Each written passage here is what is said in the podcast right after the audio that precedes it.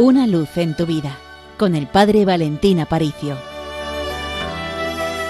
Querida familia, a lo largo de esta semana continuamente se nos está presentando la imagen de Jesús como buen pastor. Él es un pastor que no calcula, porque el amor no calcula, y por eso arriesga. Nos cuenta el capítulo décimo del Evangelio de San Juan cómo este buen pastor abandona un rebaño entero, abandona 99 ovejas para ir en busca de una sola, en busca de la descarriada. Y cuando se la carga sobre los hombros, muy contento, vuelve a casa. Por esta razón, yo te pregunto, ¿eres esa ovejita descarriada? Fíjate, creo que uno de los peores males que le hemos podido hacer el Evangelio es que de tanto repetirlo nos hemos acostumbrado y ya no percibimos con estupor, ya no percibimos completamente admirados lo que en realidad es un desafío a nuestra razón. Te voy a cambiar la parábola para que la entiendas un poco. Yo soy agricultor un poco, me gusta, me gusta plantar árboles. Este año, aunque sea sacerdote, evidentemente, pero creo que he plantado 60 árboles en las pistas del Seminario Mayor de Toledo. ¿Qué tal si yo te contara una parábola en la cual un agricultor da la vida por su árbol? Tú dirías, pero qué estúpido, qué tontería, ¿Quién va a dar la vida por un árbol? No merece la pena dar la vida por un árbol. Es una locura dar la vida por un árbol. Si un árbol se seca, ¿entregarías tú la vida para que ese árbol no se secara? De los 60 árboles que he plantado, creo que tres se han secado.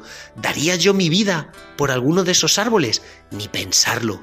Eso es lo razonable, lo justo, lo que entra dentro de cualquier pensamiento decente, cualquier pensamiento centrado. Bueno, pues Jesús hace lo contrario, porque no es razonable dejar 99 ovejas para buscar una, no lo es. Y sin embargo Jesús da la vida por la oveja descarriada. ¿Por qué? Porque el amor de Dios está más allá de cualquier razonamiento. Sobrepasa toda tu capacidad de entender. Es capaz de romper la lógica humana, porque la lógica divina es distinta porque la manera en que Dios hace las cosas no es como las hacen los hombres, porque Dios hace todo de forma completamente diferente a como tú las harías.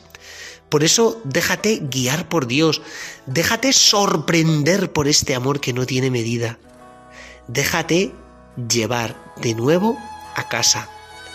A veces nos resistimos cuando nos quieren curar, Fíjate que es más fácil ser enfermero que enfermo, porque todos llevamos dentro esa tendencia tan bonita a ayudar a quien está necesitado, a prestar nuestra ayuda, a prestar nuestro servicio, pero en cambio a veces qué difícil es dejarse cuidar, qué difícil es dejarse hacer, qué difícil es reconocer nuestra debilidad como un enfermo y dejar que otros nos atiendan. ¿Por qué?